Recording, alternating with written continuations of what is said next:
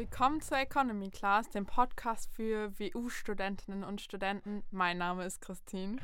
Und meine Wenigkeit ist Oliver und wir freuen uns enorm, euch heute hier zu unserer achten Folge begrüßen zu dürfen. Genau, denn wir haben heute mit einem ganz besonderen Gast gesprochen und zwar mit der Frau Dr. Ursula Kreil. Und wir haben nämlich über das Thema Blutspenden geredet. Olli, warst du schon mal Blutspenden? Was sind so deine Erfahrungen damit? Äh, ich war tatsächlich noch gar nicht Blutspenden. Eigentlich, Echt? ich wollte, ja, ich weiß. Shame ich, on you. Bitte cancelt mich nicht, bitte cancelt mich, meine lieben Damen und Herren. Ähm, ich wollte tatsächlich gehen, aber jedes einzelne Mal, einmal bin ich krank geworden. Das war dann natürlich problematisch, das konnte ich nicht. Und das andere ist auch irgendwas dazwischen gekommen, ich weiß gar nicht mehr was. Aber ich hatte auf jeden Fall vor, Blutspenden zu gehen. Ich habe auch einen Organspendeausweis tatsächlich. Das sehr, sehr gut. Ja, mach das auf jeden Fall. Aber, aber, Dann ist ja die Folge auch sehr hilfreich, um über das Blutspenden mehr aufzuklären. In dem. Fall warst du schon Blutspenden, oder? Ähm, ich war einmal Plasmaspenden tatsächlich, habe aber ähm, dann beim Spenden feststellen müssen, dass ich einen hohen, hohen Eisenmangel habe und dann wurde die Spende mittendrin abgebrochen Oh. und dementsprechend ist es sehr schwierig für mich Blut zu spenden, weil ich eben dauerhaft einen Eisenmangel habe, was sehr Ah, blöd ist, okay, was okay. man vermehrt ja eh als Dann darf ähm, ich eh nicht Blut spenden tatsächlich. Ich habe auch einen Eisenmangel. Ja, ich glaub, wir okay. haben so viel gemeinsam. Schau. Ist es nicht wunderschön, Ja, oder? ich Ja, auch super wirklich toll. Aber ja, grandios. auch, auch nicht so schön, weil dann fällt ein Blutspender schon Ein mal raus oder zwei weg, ja. in dem Fall. Ähm, ja, war ein sehr, sehr interessantes Gespräch, hat sehr viel Spaß gemacht und sie hat sehr detailliert ähm, die Fragen Sie hat viele beantwortet. Bilder gezeigt und freigesprochen. Na, man konnte echt sehr, sehr viel lernen und ich hoffe, dass die Zuhörerinnen da bis zum Ende dranbleiben, weil das schon auch ähm, ein sehr interessantes Thema ist. ja, das hoffe ich auf jeden Fall auch. Also es ist auf jeden Fall euer Fehler, wenn ihr nicht bis zum Ende dran bleibt. In diesem Falle starten wir jetzt eigentlich eh schon.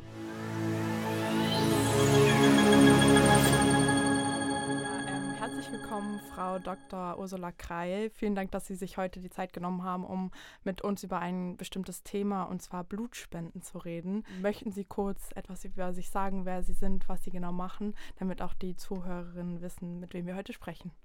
Ja, mein Name ist Ursula Kreil und ich bin Transfusionsmedizinerin und arbeite seit mittlerweile 26 Jahren für das österreichische Rote Kreuz und zwar im Blutspendedienst. In der Blutspendezentrale für Wien, Niederösterreich und Burgenland. Ich freue mich sehr. Blutspende ist ein extrem wichtiges Thema. Blutspende ist ein Thema, das wir auch äh, ganz dringend an junge Menschen heranbringen wollen, ganz dringend an die, die vielleicht noch gar keine Blutspender sind. Die sollen nämlich nach diesem Podcast sehr genau wissen, warum es wichtig ist, Blutspender, Blutspenderin zu werden. So finde ich auch. Ähm, wie sind Sie denn genau zum Roten Kreuz gekommen? Also prinzipiell war es eine Entscheidung, äh, im Blutspendedienst zu arbeiten, weil es eine der wenigen Möglichkeiten war, damals auch eine Teilzeitbeschäftigung zu finden, ist doch jetzt noch für viele Kolleginnen ähm, der Grund, warum sie sagen, das kann ich perfekt kombinieren mit Familie oder mit einem anderen Job, den ich habe. Und so äh, bin ich eigentlich in diese Materie tiefer eingetaucht. Und äh, ich glaube, sehr wenige überlegen, äh, wie funktioniert das im Hintergrund, dass diese Blutkonserven 365 Tage im Jahr in jeder Blutgruppe verfügbar sind. Und dieses ganze System äh, verantwortet das Rote Kreuz in Österreich seit ähm, rund sieben Jahrzehnten. Das ist eine sehr große Verantwortung. Das ist manchmal leichter, manchmal schwieriger. Aber diese Wichtigkeit des Themas und die ganze Organisation im Hintergrund, die Arbeit mit vielen Freiwilligen, ist einfach eine sehr schöne Aufgabe. Und so bin ich halt wirklich lang jetzt schon dabei geblieben. Haben sich denn Ihre Tätigkeitsaufgaben beim Roten Kreuz auch verändert über die Zeit und was ist so Ihre aktuelle Zuständigkeit dort? Der Aufgabenbereich hat sich verändert für mich. Ich habe begonnen als, ähm, wir nennen es Abnahmeärztin, das sind die Ärztinnen, die die Zulassung äh, der Blutspender verantworten. Und mittlerweile äh, leite ich das Team, äh, das für die Aufbringung im Osten Österreichs, also wir sind, wie schon gesagt, für Wien, Niederösterreich und Burgenland verantwortlich. Äh, ich leite das Team, das die Aufbringung schafft. Das sind doch rund 140 Personen rein in der Abnahme. Aber wir haben natürlich ganz viele Bereiche. Wir haben ein Labor, wir haben ein Service Center, wir haben einen Herstellungs- und Verarbeitungsbetrieb, äh, wir haben einen Fahrdienst. Also eine ganze Menge an Personen äh, sind natürlich daran beteiligt, dass die Aufbringung auch wirklich zustande gebracht werden kann. Ja, ich selbst war sogar mal in dem Labor auf der Wiener Hauptstraße und habe dort eine Führung bekommen, ähm, was ich auch super spannend fand, das alles zu sehen, wie das aufbereitet wird, verarbeitet wird. Darauf sind Sie eben schon ein bisschen eingegangen, aber können Sie noch mal kurz sagen, warum Blutspenden so wichtig ist? Prinzipiell äh, mal so ein paar Zahlen, Daten. In Österreich werden rund 350.000 Blutkonserven pro Jahr benötigt für die Patienten in den Krankenhäusern. Mhm. Das heißt, das sind fast 1000 Konserven jeden Tag. Das ist natürlich rund um die Uhr der Bedarf gegeben und alle 90 Sekunden wird eine Blutkonserve einem Patienten verabreicht. Wann gibt man eine Blutkonserve? Die Patientengruppen sind unterschiedlich. Man stellt sich vielleicht vor, vorwiegend große Unfälle und so.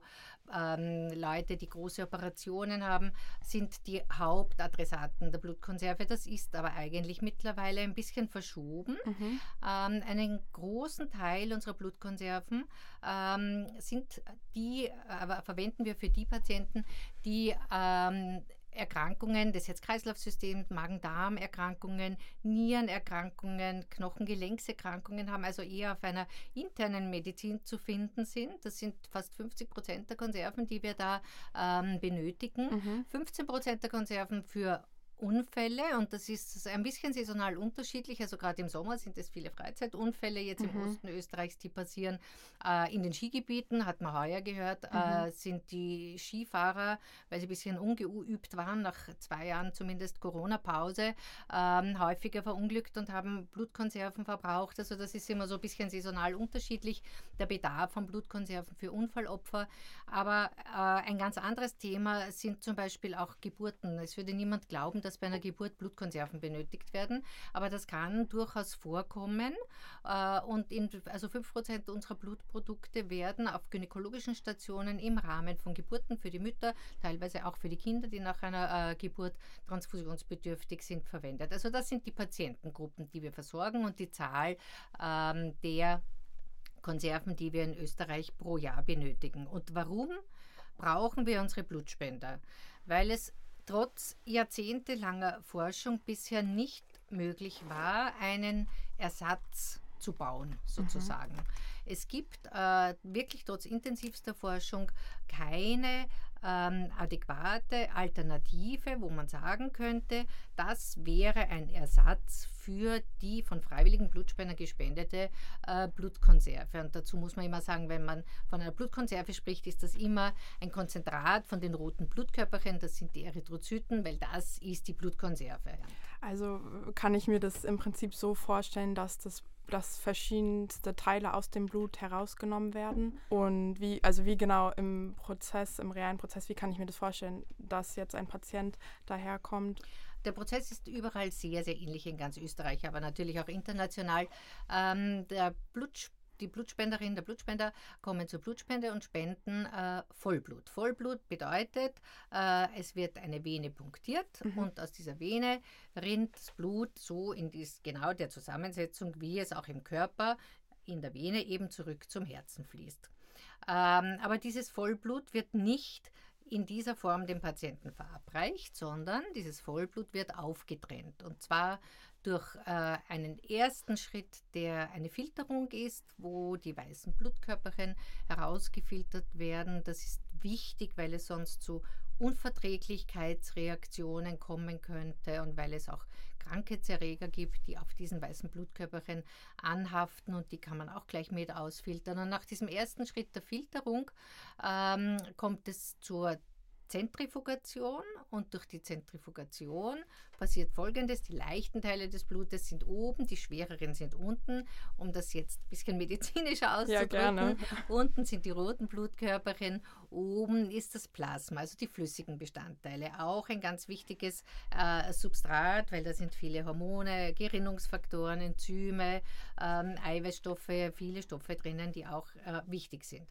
Jedenfalls diese Zentrifugation dieses zentrifugierte Vollblut wird dann in, wir nennen das einen Kompomaten, in ein Gerät eingespannt und äh, wird durch ähm, optische Systeme aufgetrennt. In dem einen Beutel ist das Plasma und in dem anderen Beutel ist das Konzentrat von den roten Blutkörperchen. Mhm. Und dieses Konzentrat von den roten Blutkörperchen, das ist dann nicht, äh, diese roten Blutkörperchen, die sind dann nicht ganz allein in dem Beutel, sondern da ist erstens noch ein Rest von einem ähm, gerinnungshemmenden Mittel dabei, damit es nicht zu äh, Blutgerinnseln kommen kann in der äh, Blutkonserve und außerdem ist eine Nährlösung dabei. Mhm. Denn diese dieses Konzentrat von roten Blutkörperchen. Äh, das nenne ich ab jetzt immer die Konserve, weil das ist das, was sich alle eigentlich unter der Konserve vorstellen. Das hat man so dieses Bild vor sich, diese dunkelrote Flüssigkeit, die über dem Patientenbett mhm. äh, hängt und unten liegt der blasse Patient und oben ist das dunkelrote Konzentrat von roten Blutkörperchen. Also diese Konserve wird dann äh, gelagert und zwar bei 4 Grad in einem Kühllager. Ähm, wir haben zum Beispiel in der Blutspendezentrale für Wien, Niederösterreich und Burgenland derzeit rund 4.500 Konserven auf Lager, gemischt alle Blutgruppen, aber wir haben sie natürlich sortiert nach Blutgruppe. Ähm, und ähm, so ist die Blutkonserve 42 Tage haltbar. Die liegt aber nicht 42 Tage bei uns, sondern im Durchschnitt ist so eine Konserve 10 bis 12 bis 14 Tage alt, je nachdem, ist abhängig vom Lagerstand und vom Bedarf der Krankenhäuser. Ähm, jedenfalls, das ist ungefähr das Alter. Ähm, mit dem wir die Konserve dann an die Spitäler schicken und die Spitäler außer sehr, sehr kleine Häuser, die nur bedarfsorientiert für den Patienten direkt äh, bestellen, aber die aller, allermeisten Häuser haben ein Blutdepot und in diesem Blutdepot haben die Krankenhäuser wieder ihr eigenes kleines Lager und aus dem können sie natürlich ganz kurzfristig ihre Patienten für äh, den dringenden Bedarf versorgen. Und jeder Mensch hat ja eine andere Blutgruppe und man ist ja in Blutgruppen unterteilt und ähm, dementsprechend kann ja auch ähm, nicht jeder Patient jedes Blut ähm, bekommen. Und wenn jetzt beispielsweise ein Patient im Krankenhaus A liegt und aber nicht alle Blutgruppen vorhanden sind, weil vielleicht der Vorrat nicht gereicht hat oder schon aufgebraucht ist, ähm, wie funktioniert das da, wenn die Blutgruppe in Krankenhaus B aber gelagert ist? Wird es dann zu Krankenhaus A geschickt oder wie kann ich mir das da vorstellen? Das ist eine prinzipielle äh, Möglichkeit, die in Krankenhausverbänden teilweise auch äh, praktiziert wird. Aber eigentlich ist es in den allermeisten Fällen so, dass die Krankenhäuser bedarfsorientiert äh, bestellen und ihren Lagerstand erfahrungsgemäß auf einem Niveau halten, so dass auf der einen Seite keine Blutkonserven ablaufen und auf der anderen Seite ausreichend Blut zur Verfügung steht. Und man muss sich jetzt vorstellen, Wien hat natürlich die höchste Spitalsdichte in ganz Österreich. Das ist eh äh, gut nachvollziehbar. Und da sind wir natürlich überall schnell. Ich habe schon anfangs erwähnt, wir haben einen eigenen Fahrdienst, also innerhalb von einer halben Stunde, wenn wir mit Blaulicht fahren, sind wir überall in Wien, auch wenn äh, viel Verkehr ist. Das heißt, ähm, auch wenn ein ganz unerwarteter hoher Blutverbrauch ist, ähm, ist es so, dass wir schnell genug vor Ort sind, um die Patienten zu versorgen, also vor allem im Wiener Raum. Ja, ja bezüglich des Blutspendenaktes, gibt es denn da Gefahren und werden die, die Spenden kommen auch ähm, darüber aufgeklärt? Ähm, und äh, es kann ja auch nicht jeder Blut spenden. Da gibt es ja beispielsweise auch eine Altersgrenze, ähm, wann, bis wann man Blut spenden darf. Ähm, warum ist das so und welche Gefahren gibt es? Also prinzipiell ist es so, dass man äh, ab 18 Jahre Blut spenden kann, weil man unterschreibt ja quasi den Spenderfragebogen äh, und bestätigt mit der Unterschrift äh, die Angaben. Und das Höchstalter in Österreich derzeit für die Blutspende ist der 70. Geburtstag oder 70 Jahre.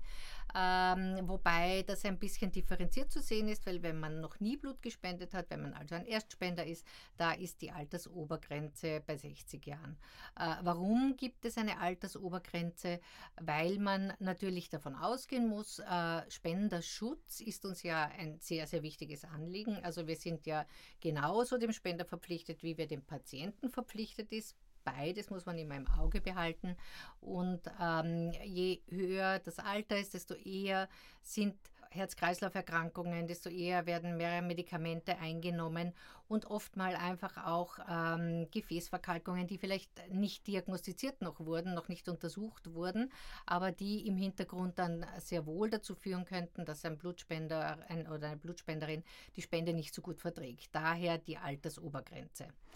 Aber da auf das bezogen, die Qualität quasi des Blutes kann sich jetzt in dem Sinne nicht verändern. Es wird dann quasi nur ähm, wegen des Blutspenders darauf geachtet, dass man im hohen Alter nicht mehr spenden sollte. Also es ist vorwiegend äh, die Gesundheit des Spenders, die äh, zu dieser Altersgrenze äh, führt, aber es ist schon so, dass auch die die Überlebensfähigkeit der roten Blutkörperchen äh, im höheren Alter, die Stabilität ein bisschen eingeschränkt ist. Mhm. Das ist individuell ein bisschen verschieden, aber auch das ist äh, theoretisch äh, möglich, dass mhm. es da eine, eine geringere Qualität eines Blutproduktes geben kann. Wer kann Blut spenden? Äh, jetzt, wenn wir vom Alter absehen, prinzipiell Blut, als Blutspenderin muss man sich gesund fühlen und äh, fit fühlen. Und äh, es gibt natürlich ähm, eine Reihe von Gründen, warum man zumindest eine Zeit lang von einer Blutspende zurückgestellt wird. Und äh, sind die Gründe mannigfach. Das könnten Medikamente sein, die man einnimmt, zum Beispiel ein Antibiotikum, da könnte man vier Wochen nicht Blut spenden. Mhm. Äh, das kann Reisetätigkeit sein. Das ist gerade ein Thema, das uns vor dem Sommer immer sehr, sehr beschäftigt. Wir sind vor dem Sommer in ganz Österreich extrem bemüht, einen sicheren Lagerstand zu haben, weil erfahrungsgemäß sind die Leute im Sommer entweder verreist oder in irgendwelchen Schwimmbädern oder ja. sonstigen Freizeiteinrichtungen. Das heißt, ähm, wir müssen sie vor dem Sommer erreichen, um unseren Lagerstand zu sichern, mhm. weil Reisetätigkeit auch äh, eine, in einem hohen Maß eine Rückstellung von der Blutspende mit sich bringt. Also wenn man zum Beispiel in einem Malariagebiet war, darf man sechs Monate nicht Blut spenden. Darum erinnern wir die Leute immer, also bevor sie eine weitere Sommerreise antreten, bitte kommen sie vorher zur mhm. Blutspende. Das war jetzt in den letzten Corona-Jahren durch die die eingeschränkte Reisetätigkeit nicht so sehr das Thema. Aber das merken wir jetzt schon, dass das heuer wieder ein Thema wird, weil die, alle Leute freuen sich, dass das wieder alles so gut möglich ist. Ja, und, ja. Und, und da müssen wir wirklich immer sehr sorgfältig darauf achten. Ganz banal ist auch oft mal ein Grund für eine Spenderrückstellung äh, wenn man eine Fieberblase hat. Also Fieberblasen sind ja etwas, das haben viele Menschen und kriegen es immer wieder. Ich selbst äh, auch, die, ja. Die, die, genau, die, die dazu neigen. und die finden das nicht besonders. Und das ist auch nicht besonders, wenn man ein gesunder Mensch ist und ein Immunsystem hat, das gut ja. arbeitet. Das ist aber ganz besonders und zwar ganz besonders gefährdend, wenn man ein äh, Patient ist und die Patienten, da kann man nicht davon ausgehen, dass ihr Immunsystem ähm, hundertprozentig ähm, arbeitet. Und da kann dieses Herpesvirus, das ja diese Fieberblase letztendlich ähm, immer wieder verursacht, wirklich zu ganz schwerwiegenden und sogar zu tödlichen Kom äh, Komplikationen führen. Das heißt, da ist es so, dass man oft mal bei banalen ähm, Erkrankungen trotzdem, und das ist sehr wichtig, von der Blutspende zurückgestellt wird, weil man halt immer die Patienten im Auge behalten muss. Ja, also was klar. für einen ganz gesunden Menschen gar kein Problem ist, ist für jemand, der ein äh, Immunsystem hat, das unterdrückt ist und nicht entsprechend arbeiten kann, ein großes Problem. Oder für Säuglinge vielleicht oder für Schwangere. Ähm, welche Blutgruppe ist dann am seltensten oder wo besteht der höchste Bedarf? Ähm, gerade wenn Sie sagen, dass Sie immer mehr Menschen dazu, gerade vom Sommer, ähm, irgendwie dazu aufrufen, dass sie mehr oder öfters spenden gehen sollen. Ähm, kann dieser Bedarf denn gedeckt werden, wenn es da irgendwie eine Blutgruppe seltener gespendet wird? Ja, das ist ein großes Thema und das ist jetzt also derzeit überhaupt ein, ein ganz aktuell und sehr intensiv äh, beschäftigendes Thema, weil wir gerade äh, wirklich dringend Blutspender der Blutgruppe 0 negativ suchen und überhaupt alle Spender, die eine Blutgruppe haben, mit dem Rhesusfaktor negativ. Mhm. Prinzipiell gibt es eine Verteilung von Blutgruppen in Österreich und da ist die häufigste Blutgruppe A positiv mit 37 Prozent, dann kommt 0 positiv mit 30 Prozent und die seltenste Gruppe ist AB negativ. Mhm. AB negativ hat nur ein Prozent der Bevölkerung. Warum? Ah, okay. Ja. Also so ist ja. die Spanne ungefähr. Und natürlich, das ist ganz klar, wenn man eine sehr negative, selten vorkommende Blutgruppe hat, so wie AB negativ, und man hat plötzlich einen ganz großen Bedarf, weil jemand einen schwersten Unfall hat und wirklich eine Massivtransfusion äh, braucht, dann kann das wirklich knapp werden. Und dann muss man da wirklich auch kurzfristig reagieren, vielleicht ähm, dann um rasch das, aus, das geleerte Lager sozusagen wieder zu füllen, Spender direkt einberufen, direkt die AB-negativen Spender ähm, ansprechen. Und ähm, warum ist Null negativ so ein Thema? Null negativ, das äh, ist eh immer irgendwie so in den Köpfen. Äh, das ist die Blutgruppe, mit der man Universalspender ist. Und äh, was bedeutet das, so wie Sie das vorher schon gesagt haben, nicht jeder Patient, also jeder Patient mit jeder Blutgruppe kann, verträgt auch jedes, äh, jede Blutkonserve. Da gibt es äh, immer gewisse Konstellationen, die sind optimal. Optimal ist immer dieselbe Blutgruppe zu transfundieren. Also A, der Patient hat A, der Spender hat A, A auf A passt, mhm. wunderbar. Mhm. B auf B, A, B auf A, B, mhm. 0 auf 0. Mhm. Wenn man jetzt aber gerade das Blutprodukt nicht auf Lager hat in einem Krankenhaus, die Blutgruppe äh, 0 mhm. und die Blut, vor allem die Blutgruppe 0 negativ, die kann man jedem Patienten prinzipiell geben. Also okay. daher diese Betonung auf Universalspender. Das ist aber etwas, was man nur im Notfall macht, weil prinzipiell ist es immer die beste Möglichkeit, dieselbe Blutgruppe zu verabreichen, die der Patient hat. Aber null negativ im Notfall ist ein Backup, wenn man die Blutgruppe, die gerade benötigt wird, nicht zur äh, Verfügung hat. Und das führt auch dazu, null negativ kommt in 6% der Bevölkerung vor. Wir müssen es aber häufiger als in 6% äh, an die Patienten ausliefern. Das heißt, ähm, da brauchen wir mehr, als in der Normalverteilung der Bevölkerung vorkommt. Und das ist immer schwierig, weil unsere Blutspender, die sind so mit den Blutgruppen verteilt, wie die Bevölkerung verteilt ja, ja. ist. Und bei den Patienten geht man eigentlich auch davon aus. Wenn man aber so eine spezielle Blutgruppe hat, wie Null negativ, mhm. wo klar ist, dass man die als Notfall-Backup auch verwenden kann. Das führt einfach dazu, dass mehr null-negative Konserven bestellt werden. Okay, und weil Sie vorhin meinten, gerade vorm Sommer sollen viele Menschen eher spenden. Wie viel Blut wird denn in Österreich gespendet und wie hoch ist der Bedarf aktuell? Also wir haben im Jahr 2022 haben rund 223.000 Personen in Österreich Blut gespendet und äh, haben 344.000 Konserven gespendet. Was bedeutet das? Also so im Durchschnitt spendet äh, die Blutspenderin in Österreich ähm, 1,8 Konserven. Mhm. Also nicht ganz zweimal im Durchschnitt, aber es gibt Leute, die kommen sechsmal pro Jahr und dann gibt es halt Leute, die sehr viel seltener kommen. Aber das ist der Durchschnitt. Und das Interessante ist, wir haben da eine ungleiche Verteilung. Ähm, bei den jüngeren Spendern ist die Häufigkeit eher geringer. Also wenn man es vergleicht, die 18- bis 25-Jährigen, die spenden 1,3 Mal im Jahr. Dafür die 65- bis 70-Jährigen, die spenden 2,6 Mal im Jahr. Mhm. Also im Durchschnitt immer über die gesamte Alterskohorte ähm, drüber ausgerechnet. Also die kommen, die Älteren kommen dann doppelt so häufig. Was äh, denken Sie, warum das so ist? Warum die Älteren eher spenden kommen als die jüngere Generation? Ich glaube mal, gerade bei den 18- bis 25-Jährigen, da gibt es halt einfach wirklich ähm, eine große Volatilität. Die Leute sind viel im Ausland, können da eine Zeit lang nicht spenden und, und da gibt es einfach sehr, sehr viele Variablen. In der älteren Bevölkerung ist es so, dass jeder irgendwie schon die Erfahrung gemacht hat, jemanden zu kennen, der dringend ein Blutprodukt braucht. Vielleicht hat man selber ein Blutprodukt gebraucht.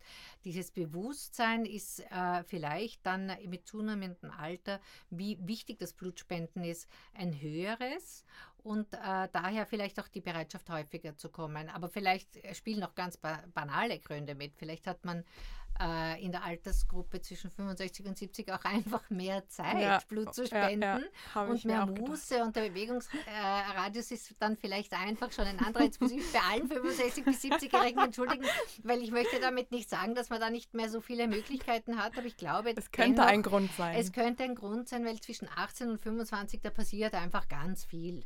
Also da ist man einfach nicht, nicht so äh, auch nicht so sesshaft sozusagen. Ja. Die Leute ziehen herum und dann sind sie einmal da, einmal dort. Also das ist einfach äh, wirklich, das macht schon einen Unterschied. Und vielleicht auch nicht so ganz aufgeklärt, wo man vielleicht spenden kann. Ähm, genau. Oder wie oft und einfach nicht so aufgeklärt und deswegen vielleicht auch nicht so das Interesse so groß, Blut zu spenden. Ähm, genau, wo kann man, um auf die Frage zurückzukommen, wo genau kann man in Wien denn spenden gehen, damit die Zuhörerinnen genau wissen, wo sie hingehen müssen? Also prinzipiell, äh, Sie, äh, Sie haben recht, das ist eine ganz zentrale Aufgabe ähm, der Blutspendedienste, dass wir die Information an die junge Frau, den jungen Mann bringen. Wir haben da eine eigene Plattform, die heißt Gib dein Bestes und die ist wirklich ähm, auf die junge Zielgruppe abgestimmt. Kurze, knackige Inhalte, man kann sich alle Informationen holen, die man möchte. Man kann sich als noch nicht Blutspender registrieren und dann äh, sich Informationen holen, wer darf Blut spenden. Ähm, es gibt aber auch Patientengeschichten, was immer sehr gut mobilisiert. Und man kann ähm, natürlich über diese Plattform abrufen, wo und wann sind Blutspendeaktionen und wo kann ich zur Blutspende gehen. Das findet man über viele Adressen. Das findet man über Gibt ein Bestes, über www.blut.at, über www.roteskreuz.at. Überall kommt man zur Blutspende und überall kann man äh, schauen, wo ist wann welche Blutspendeaktion in allen Bundesländern kann man das abrufen. In Wien de facto ist es so, weil jetzt sitzen wir ja in Wien und da sind ja die ähm, möglichen Blutspenderinnen sehr nahe, ähm, weil ich bin jetzt selbst mit der U-Bahn nur 25 Minuten ja. hergefahren. Also ja. es ist, ist wirklich sehr schnell gegangen. Wir haben in Wien die Blutspendezentrale, die ist eben im vierten Bezirk, Wiener Hauptstraße 32. Und die haben wir Montag bis Freitag geöffnet. Da machen wir immer um 8 Uhr auf. Montag und Freitag äh, ist bis 17.30 Uhr geöffnet, aber Dienstag, Mittwoch, Donnerstag bis 21 Uhr. Das stellen wir fest, das ist für die Spender eine gute Zeit, wenn wir am Abend offen haben. Und ähm, das ist auch sehr gemütlich, weil die Leute kommen dann nach der Arbeit oder nach den Vorlesungen nach einem Tag und spenden dann noch Blut. Hat man was Lebensrettendes, richtig Schönes gemacht, vermittelt immer ein gutes Gefühl, vermittelt wirklich, das ist das, was unsere Spender uns rückmelden. Das macht ein gutes Gefühl, das macht zufrieden, wenn man weiß, man hat jemandem geholfen. Und man kann nachher gemütlich beisammensitzen, ja. bei Würstel und einem Getränk oder beim Mannerschnitten. Das ist also unser typisches Blutspiel. Spenderinnenmenü, wie wir das in der Wiener Hauptstraße anbieten. Das ist halt überall ein bisschen anders. Aber jedenfalls kann man da auch wenn man vor allem in der Gruppe kommt, einen auch sehr netten Abend verbringen. Ja, voll. Also selbst hier an der WU kann man ja auch spenden an manchen Tagen.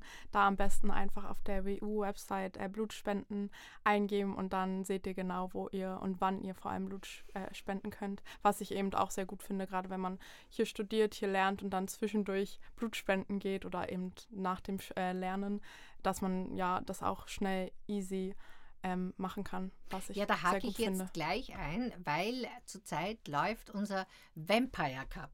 Ja. Und den Vampi der Vampire Cup, das äh, ist etwas das gibt es seit acht Jahren. Das äh, ist in Zusammenarbeit mit der AMSA, der Austrian Medical Students Association, mhm. äh, ins Leben gerufen worden. Und da machen jetzt alle Bundesländer mit und es macht auch die WU mit. Mhm. Und was bedeutet das? Bis Ende Mai läuft der Vampire Cup und jede Universität, die mitmacht und alle Fachschulen, ähm, die sammeln äh, Punkte für die Blutspenden, die die Studenten äh, geleistet haben. Und da ist ja jetzt in der nächsten Woche, 15. 16. 16. 17. Mai. Hier auf der WU äh, sind, ist die Blutspendeaktion jeweils 11 bis 14 und 15 bis 18 Uhr. Ähm, und jede Blutspende zählt und dann äh, wird ein Ranking gemacht prinzipiell, welche äh, Universität hat an und für sich in der Zahl die meisten Studenten, äh, Blutspenderinnen ähm, quasi mobilisiert, aber es wird auch in Relation gesetzt äh, zur Zahl der Studierenden. Und dann gibt es eine Urkunde und, und einen Pokal. Und das ist einfach immer wirklich richtig schön, wenn man während der Blutspendeaktion auf der Universität nicht spenden kommen kann, kann man auch zu jedem anderen Blutspendetermin gehen und kann dann äh, seine äh, Spende online der jeweiligen Universität zurechnen lassen auf jeden Fall eine super Aktion und auch eine super Gelegenheit. Ähm, deswegen kommt alle Spenden. Ähm, genau, noch ähm, die letzten zwei Fragen, die mich interessieren würden im internationalen ähm, Blick. Wo ist das Rote Kreuz in welchen Ländern noch aktiv und ähm, wie ist die genere, generelle Situation im Ausland, auch der Bedarf an Blutreserven, ob, also auch im Vergleich zu Österreich, wie da Österreich im Vergleich zu den anderen Ländern steht? Also prinzipiell ist das Rote Kreuz jetzt an und für sich ja fast weltweit äh, mit den Rotkreuz- und Roter Halbmond-Gesellschaften äh, vertreten in mehr als 192 Ländern. Wenn wir jetzt Europa anschauen, alle europäischen äh, Länder haben eine äh, Rotkreuzorganisation. Ähm, aber für das Blutspendewesen ist das ein bisschen unterschiedlich. Da gibt es ähm, also unterschiedliche Levels, äh, wie ähm, intensiv der Beitrag zum Blutspendewesen des Roten Kreuzes ist. Da unterscheidet man Level A, B und C. Also Österreich ist ein Level A-Land, das heißt, äh, dass das Rote Kreuz für die gesamte Blutaufbringung und Versorgung der Patienten von der Spenderrekrutierung bis zur Auslieferung und Testung der Blutprodukte verantwortlich ist. Das betrifft ähm, rund 17 Prozent der Länder in Europa. Äh, und da sind wir zum Beispiel in einer Gruppe mit Deutschland, äh, mit der Schweiz, mit Spanien, äh, Belgien, Italien, also viele große Länder, die auch in diesem Level A-Status sind. Level B bedeutet dann, dass man dass das Rote Kreuz nur im Spender-Recruiting äh, und in der Spendermobilisierung tätig ist. Das sind viele Länder rund um uns, Ungarn, Slowakei, Slowenien, die Tschechische Republik. Und dann gibt es auch Länder, ähm, in denen das Rote Kreuz gar nichts für die Blutaufbringung ähm, macht. Das wäre dann Dänemark zum Beispiel, Frankreich, Griechenland, Niederlande. Das ist dann dort anders organisiert. Also wir sind aber in Österreich ein Level A-Land äh, sozusagen. Also wir tragen die gesamte Verantwortung von, ich finde den Spender bis ähm, ich, ah, okay. ich äh, verteile dann auch die Blutkonserven. Im Fall, um auf, darauf zurückzukommen, wenn man ja beispielsweise Plasma spenden geht, bekommt man eine Entschädigung bei der Blutspende nicht. Warum ist da die Unterscheidung so getroffen oder warum bekommt man das nicht? Also prinzipiell ist es so, dass die Sicherheit der Blutprodukte auf mehreren Säulen ruht. Und das eine ist die Auswahl der Spender, dann natürlich die Testung der Blutprodukte, alle ähm, bestmöglichen Verarbeitungsschritte und die freiwillige unentgeltliche Spende. Und die freiwillige unentgeltliche Spende, warum ist das so wichtig? Und das ist ja auch ein europäisches Anliegen, dass, dass die äh, äh Vollblutspende unentgeltlich erfolgt. Äh, warum ist das wichtig? Wenn ich jemandem eine finanzielle Entschädigung in Aussicht stelle, wenn er zur Blutspende kommt, dann laufe ich jedenfalls Gefahr, dass wenn der oder diejenige einen Grund hat, dass sie nicht spenden darf und sie weiß, dass sie damit nicht spenden dürfte und sie braucht aber das Geld, äh, dass sie Dinge vielleicht nicht korrekt angeben würden.